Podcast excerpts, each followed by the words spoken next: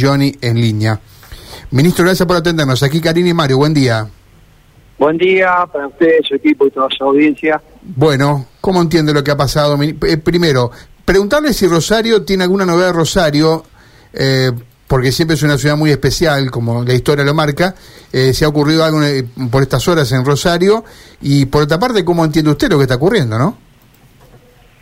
Bueno, acá hay varias consideraciones. Primero, eh, en la ciudad de Rosario, contestando concretamente su pregunta, no, no, hemos tenido hechos. Eh, bueno, lo de Ciudad de Santa Fe creo que ya son de público conocimiento. Hasta ahora eh, todo indica, por lo menos de las primeras diligencias policiales y judiciales, que se tratan de, robo, pero por supuesto que no podemos estar ajeno a lo que sucede en distintos puntos de, de las provincias del país. Por ello, a partir de, del fin de semana, cuando empezamos a tomar conocimiento de estas situaciones, eh, empezamos a, fortalecer el lazo que tenemos con, con los supermercadistas, un, contacto que tenemos de allá de hace tiempo, pero bueno, ahora lo pusimos nuevamente en funcionamiento, lo mismo con las agencias de seguridad privada, orientando al personal policial para que en cada una de las recorridas agudice el sentido de la observación, de la escucha y de reunión de información para dar alerta. Por supuesto que tenemos un plan de contingencia que lo tenemos guardado, porque eh, no, tenemos nosotros por lo menos hasta ahora algún indicio eh, que nos permite inferir que hechos tan lamentables como ocurrieron años atrás o como algunos que ocurrieron en la provincia de Buenos Aires o en otros puntos de la, del país eh, sucedan en la provincia de Santa Fe. Así que estamos tomando todos los recaudos, eh, pero siguiendo trabajando normalmente y, prestando especial atención a los a las situaciones que rodean el supermercado. Más allá de estos hechos, ministro, más o menos organizados, que incluso el propio Castel se los adjudicó hace algunas horas y demás, digo, aquí en la provincia de Santa Fe, ¿ha habido aprovechamiento de la situación? Y le pregunto esto por un hecho puntual, por ejemplo, aquí en la capital, donde, eh, bueno, atacaron atacaron o por lo menos fue este este robo piraña. 10, 12 personas acuden a un lugar, puntualmente una distribuidora de bebidas, eh, violentan el ingreso y roban mercadería. Sí, eh, sobre todo bebidas. Sí, bebidas, eh, bebidas. Sí, sí, caja de bebidas. Sí, yo creo que es no, es apresurado esgrimir una hipótesis respecto de, esto, de este hecho puntual, si estuvieron organizados, si estaban organizando un evento, entonces necesitaban bebida alcohólica e ingresaron a robar, quizás ya lo tenían estudiado, quizás habían hecho inteligencia previa y vieron que anoche era el momento oportuno para ingresar. O sea, yo no, no, no veo al menos hasta este momento, algún tipo de relación entre lo que sucedió anoche y los hechos que tanto nos, nos tienen preocupados y que han sucedido en otros puntos del país. Ahora, entiendo que este, esta posibilidad del efecto eh, contagio ustedes lo, tienen en cuenta, ¿no? Por allí, eh, que, haya sucedido el fin de semana en distintos puntos, ayer en Buenos Aires, debe haber una especie de alerta, ¿no? Sí, eh, por ahí, si nosotros hablamos de efecto con, contagio, también estamos hablando en términos muy subjetivos y nosotros tenemos que valorar los hechos reales. Entonces, eh, como ustedes saben, el Ministerio de Seguridad de la provincia de Santa Fe integra el Consejo de Seguridad Interior, esto está establecido por ley de seguridad interior. Y nosotros en ese contexto estamos permanentemente comunicados con todos los ministros del país. Y nos vamos dando las informaciones que puedan interesar eh, en este caso a nuestra provincia. Así que en ese sentido, ya este fin de semana comenzamos a trabajar con los lineamientos de acción que, eh, que les enumeré, a preparar, insisto, un plan de contingencia que lo tenemos guardado, lo tenemos en carpeta, pero bueno, obviamente que nosotros tenemos que estar siempre un paso adelante, por eso es que hemos elaborado con los jefes policiales un plan de contingencia pero no tenemos eh, hasta ahora, más allá de las preocupaciones lógicas por lo que uno puede ver a través de los distintos medios de comunicación, nosotros en la provincia de Santa Fe eh, trabajamos con esta eh, alerta que se sustenta con insumos de información reales, fácticos y no meras elucubraciones que muchas veces tienen una carga de, subjetividad. Eh, ministro, usted menciona lo del plan de contingencia. Hasta ahora, ¿ustedes han necesitado convocar, em, por ejemplo, más personal policial que, que, habitualmente se, se convocan para los turnos correspondientes? ¿Hay una vigilancia especial en algún lugar? No, no, no. Simplemente la orientación de estar atento a lo que pueda suceder en los supermercados, mercados, grandes almacenes. El personal sigue con su plan de licencia, sigue con su plan de trabajo, con sus capacitaciones, sus cursos, con el diligenciamiento de sendos oficios judiciales que tenemos por día en toda la provincia, con las distintas actividades operativas programadas y previstas.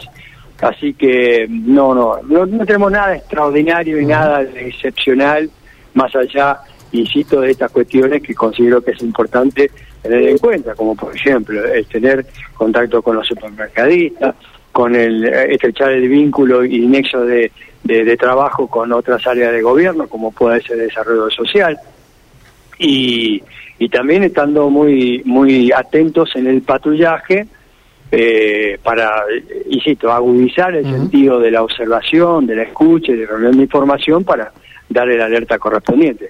Pero nada excepcional, nada... Eh, fuera de, lo cotidiano, independientemente de lo que acabo de enumerar. Eh, Berilloni, antes de, de, comenzar la entrevista con usted, Mario comentaba algunos lugares muy puntuales de la ciudad de Santa Fe donde se observa presencia policial.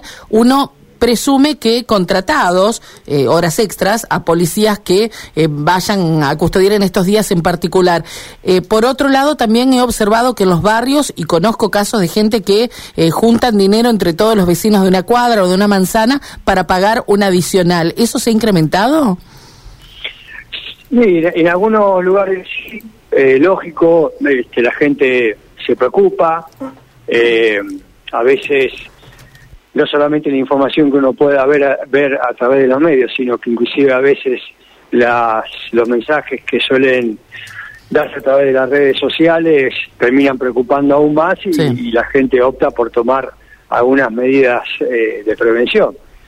Eh, no digo que esté mal, pero sinceramente nosotros eh, en el diario patrullaje que hacemos en, en, toda la provincia, no solamente en la ciudad de Santa Fe o en Rosario, eh, consideramos que los recursos que eh, estamos empeñando con los lineamientos que estamos llevando adelante, tenemos que, salir adelante. Eh, ministro, usted habló de las redes sociales. Yo recuerdo el año 2001-2002, esta cosa no existía, ¿no? Entonces, el, el, efecto contagio pasaba por otro lugar, a veces la televisión, los medios más tradicionales. Hoy lo de las redes ha cambiado la realidad, ¿no? ¿En qué medida, digamos, esto no colabora para la paz social? Y bueno, no colabora para la paz social primero porque la información llega mucho más rápido al común de la gente. Entonces, al no llegar, al, llegar mucho más rápido, no hay tiempo de chequear. Mm. Y, la gente, el común de la gente, cuando recibe un mensaje, eh, tiene la costumbre de reenviar inmediatamente sin siquiera chequearlo y no tiene por qué hacerlo.